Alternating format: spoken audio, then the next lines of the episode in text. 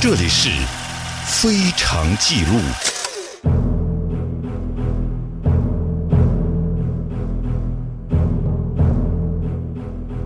欢迎收听《非常记录》，我是迷青。本期《非常记录》继续为您讲述东京审判中的溥仪。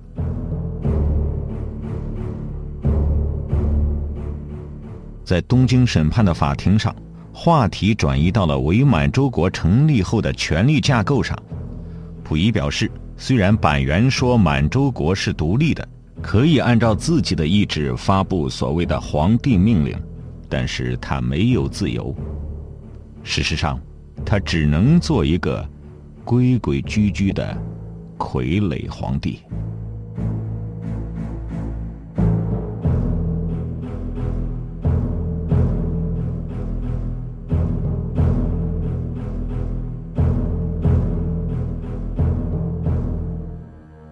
据身边人的回忆，溥仪在刚刚开始所谓的执政时。在很多方面都展示了想要做个明君的热情。执政府中的办公楼被他定名为“勤民楼”，勉励自己兢兢业业、勤于政务。溥仪每天都是很早便来到办公室，等待文武大臣前来商量国事。但是他渐渐的发现，虽然来来往往的大臣数目不少，但是没有一个人是和他商量国家大事的。他们不是过来请安，便是放下一些礼物，掉头就走。每当溥仪向这些大臣们询问公事时，总是得到这样的回答：“次长正在办。”在法庭上，溥仪对伪满洲国实际的统治模式做了这样的说明。他说：“大臣都是中国人，而次长绝大多数都是日本人。由日本人担任的总务长官权力最大。”远在中国人担任的国务总理之上，一切的敕令和国务院令，都在以总务长官为主席、各部次长参加的秘密会议里决定。会议后，各部次长便开始起草有关的工作计划，一经关东军认可，便不改一字。一九三四年，伪满实行帝制之后，新组织法颁布，其中第三条规定。皇帝为国之元首，总揽统治权。但是溥仪表示，自己虽然登基了，但仍然没有任何权利，大小事务只由他们禀奏一下就行了。时间久了，溥仪丧失了勤政的热情。据他的侄子预言回忆，到了后期，溥仪甚至把所有任务都搬到了寝殿去做，大多数时间。他坐在公桶上，不耐烦地将送来的文件扔得七零八落，来表达心中的怨恨。谈到委屈的傀儡生涯，在法庭上，溥仪突然攥紧拳头，捶击座位前的桌子，说：“十四年来，自由对我来说，不过是一场猴戏而已。”当天的有关报纸曾经这样写道：“在这一天的作证中。”溥仪时而蹙紧眉头，时而微动他的身体，有时还声调激动，敲打着证人台，大为满庭观众所注视。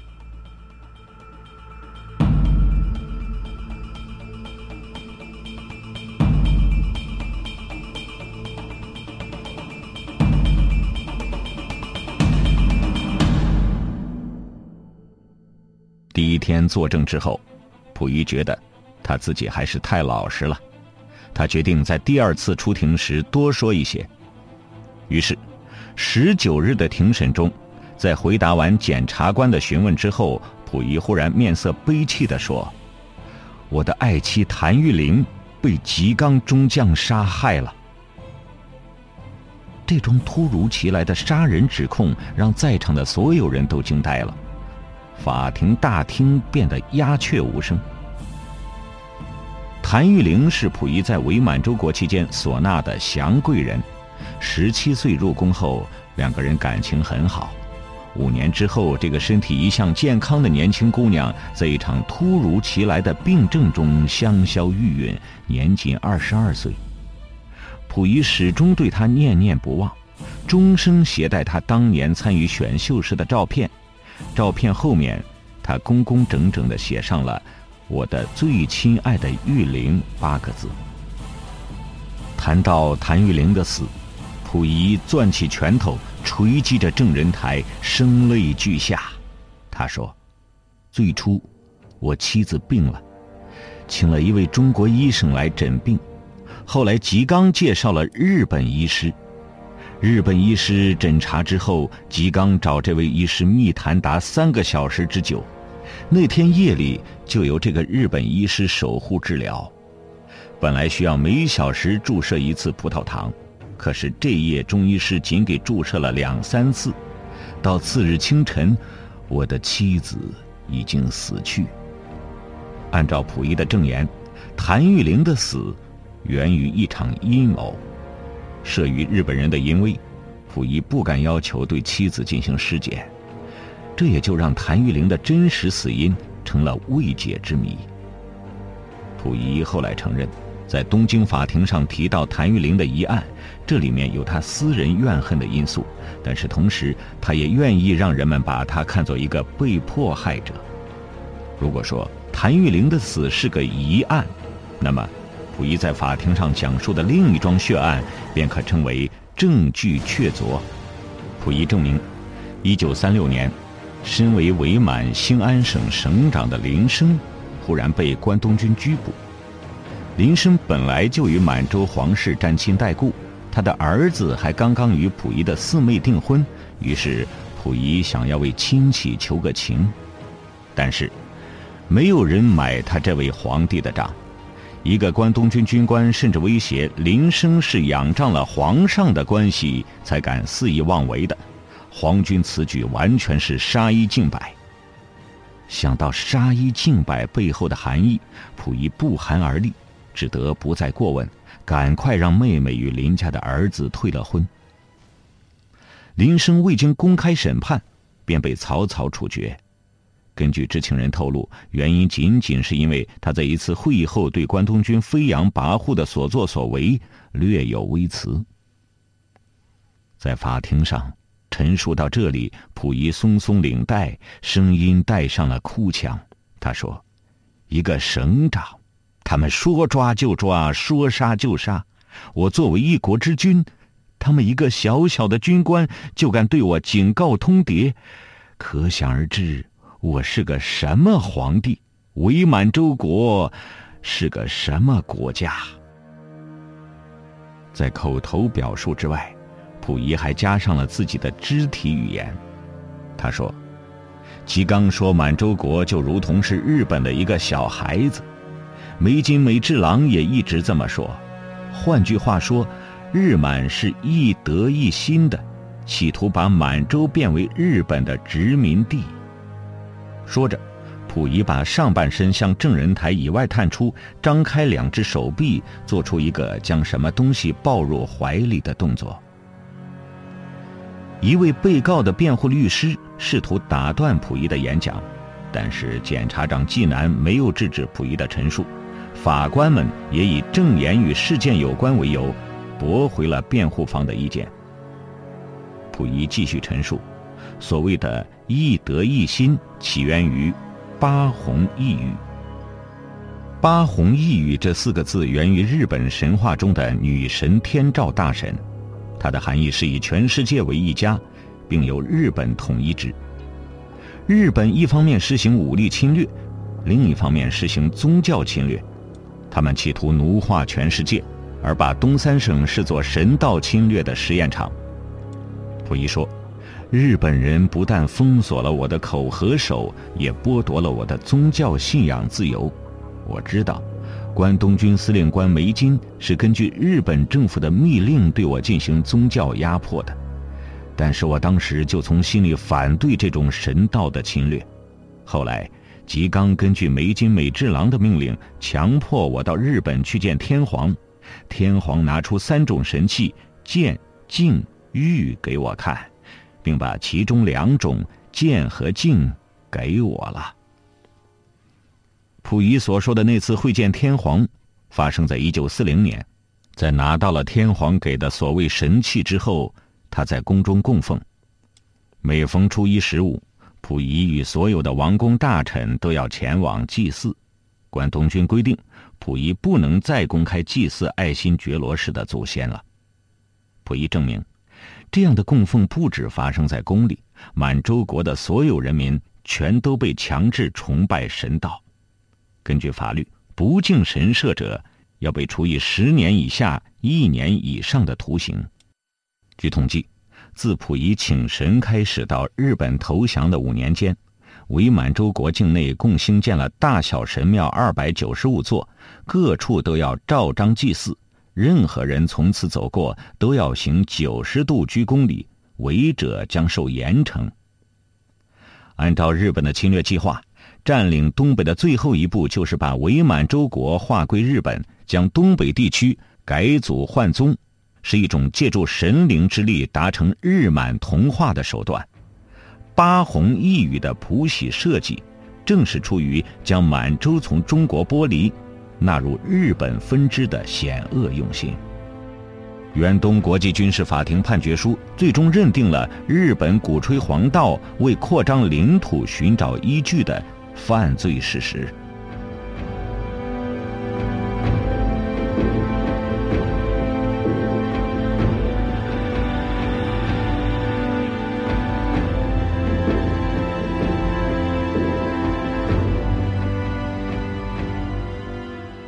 第二次出庭之后，执训阶段宣告结束。《世界时报》这样描述了当日散庭时溥仪的神情：满洲皇上似乎对自己的法庭表现十分满意。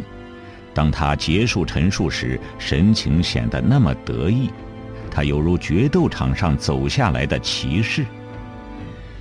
然而，这只是执训阶段，几乎是溥仪单方面在讲述。他还没有真正见识到法庭上的决斗。此后的六天，正如溥仪在我的前半生中所写的，我由于不肯把某些历史真相赤裸裸地泄露出来，在律师的一系列逼问下，陷入了几乎不可自拔的困境。我在法庭上的其余六天，真像俗语说的是过了六天的热糖。八月二十号起，法庭进入了质讯阶段。所谓质询阶段，也就是英美法系所采用的对抗式诉讼，控辩双方将直接交锋。从这一天起到二十七号作证结束，溥仪受到了被告律师团的轮番轰炸。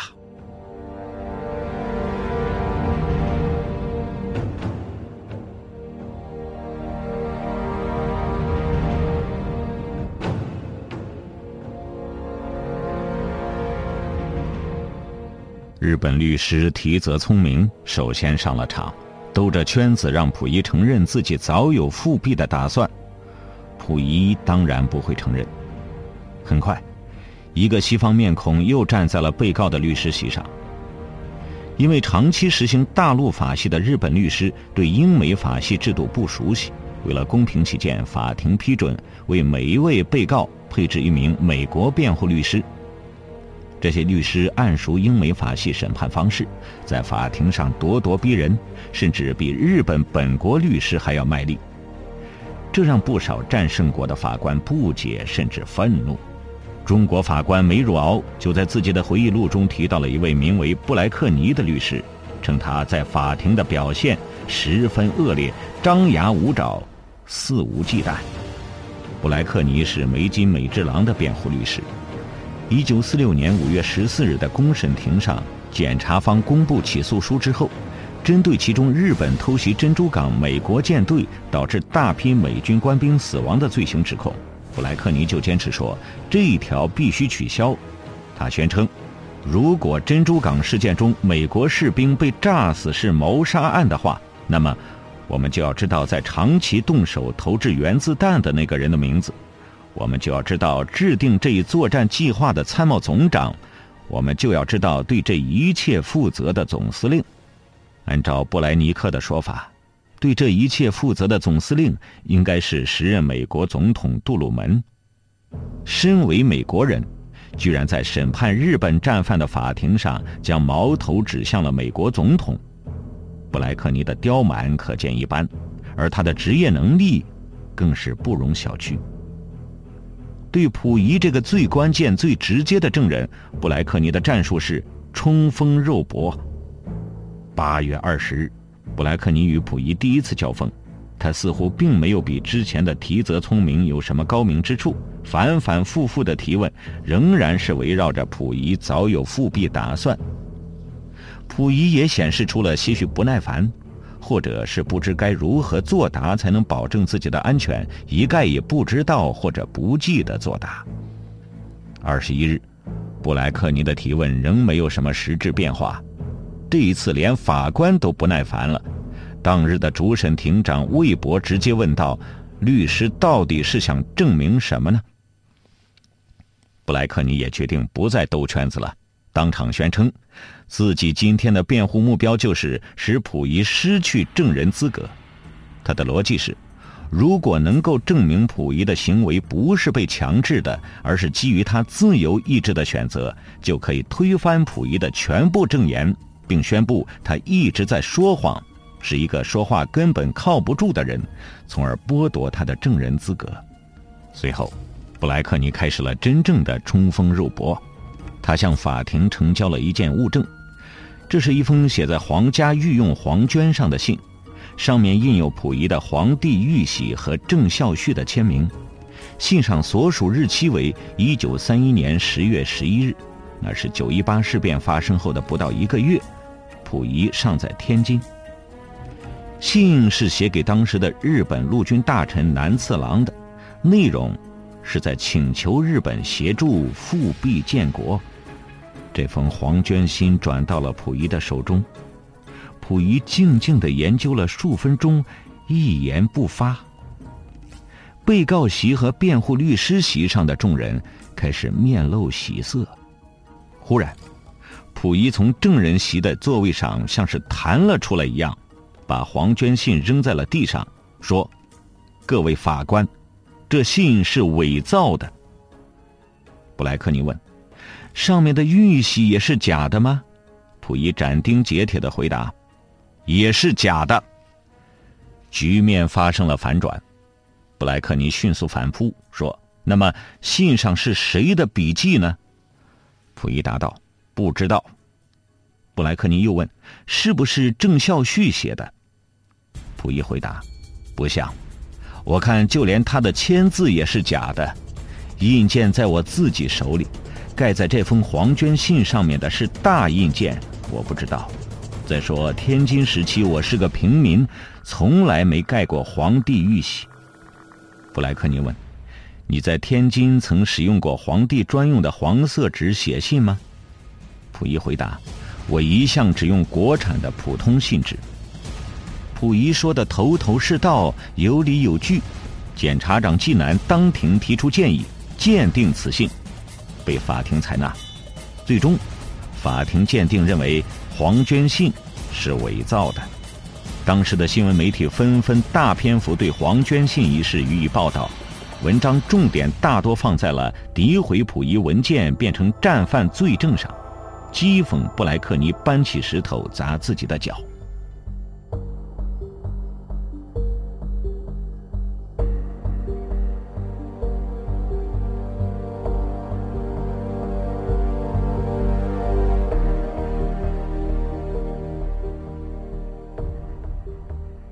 七年之后，在抚顺的战犯管理所，溥仪承认，在黄娟信这个证据上，他撒了谎。那封黄娟信确实是由溥仪亲笔书写的，并托家庭教师日本人远山猛雄带给南次郎。同期转达的还有一封写给日本大帮会黑龙会会首头山满的信件。这也正是伪满洲国覆灭后，溥仪一直惶恐不安的原因。在伪满洲国的成立过程中，他并不是完全被迫，他扮演的角色并不光彩。在为审判日本战犯作证的同时，溥仪也在极力为自己开脱着。也正是因为这种心态，溥仪手中本来存有的大批指证关东军罪行的物证。却因为怕牵连到自己而付之一炬了。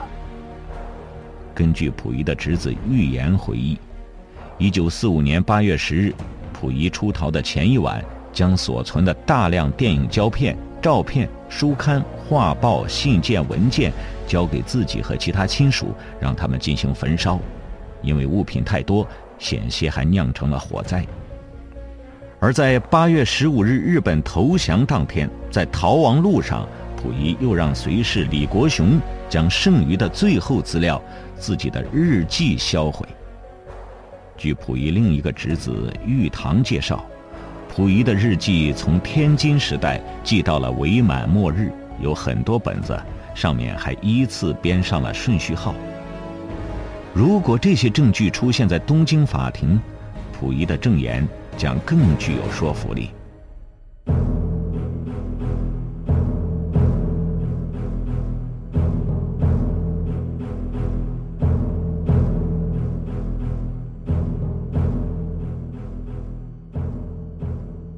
黄娟信没有能奏效，布莱克尼仍不甘心，他转而攻击起了溥仪的心理防线。布莱克尼问：“一九三一年，中国政府把你当作卖国贼通缉。”你知道吗？你想过没有？最终你自己也要以战犯身份受到那个国家的审判。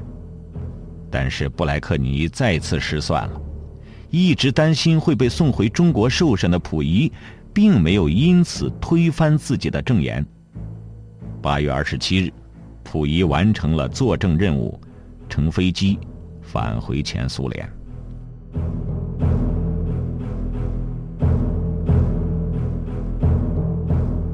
溥仪本想在这一天再提供一些更具震撼力的证言。二十六日的庭审中，溥仪说：“下次出庭，他要谈一谈和日本天皇的交往。”没想到这个提议反倒让他的证人生涯宣告结束。日本投降前，美国就允诺会保留在日本拥有无限崇高地位的天皇，不追究其战争责任。溥仪针对日本天皇的证言自然不会被批准，而且二战后前苏联日益强大，冷战的铁幕已经逐渐拉开，日本成了美国遏制前苏联的一个重要砝码。这时候更不会允许意图揭发天皇罪行的证人证言出现。回到前苏联的收容所后，身边人发现，原本写的一手乾隆御笔字的溥仪。笔下的字变得歪歪扭扭，心有余悸的溥仪用作伪的方式防备着东京法庭对黄娟信可能的质疑。东京法庭没有再和溥仪联系。一九四八年十二月二十三日，七名甲级战犯在池袋的朝押监狱被处死。无论是强迫溥仪出任执政的板垣征四郎。将他诱骗出天津的土肥原贤二，还是授意他去日本请神的梅津美治郎，都因为曾经的阴谋与侵略行为，被送上了绞刑架。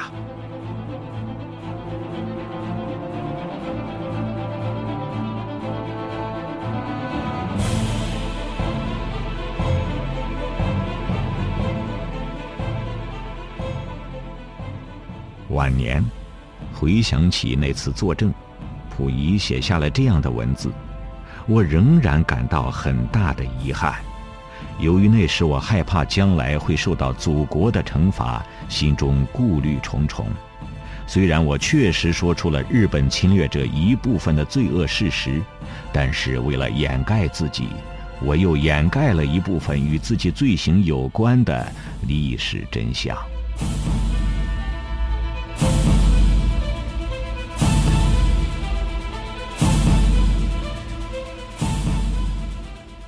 溥仪在前苏联又被关押了四年。新中国成立后，中苏双方很快达成了引渡日伪战犯的协议。一九五零年八月三日，溥仪惴惴不安地登上了前往中国的列车，但是中国政府没有将他推上行刑场，他和当时伪满洲国的数十位中日官员一起被送入了抚顺战犯管理所。进行改造。一九五九年十二月四日，溥仪作为首批被特赦的战犯，获得释放。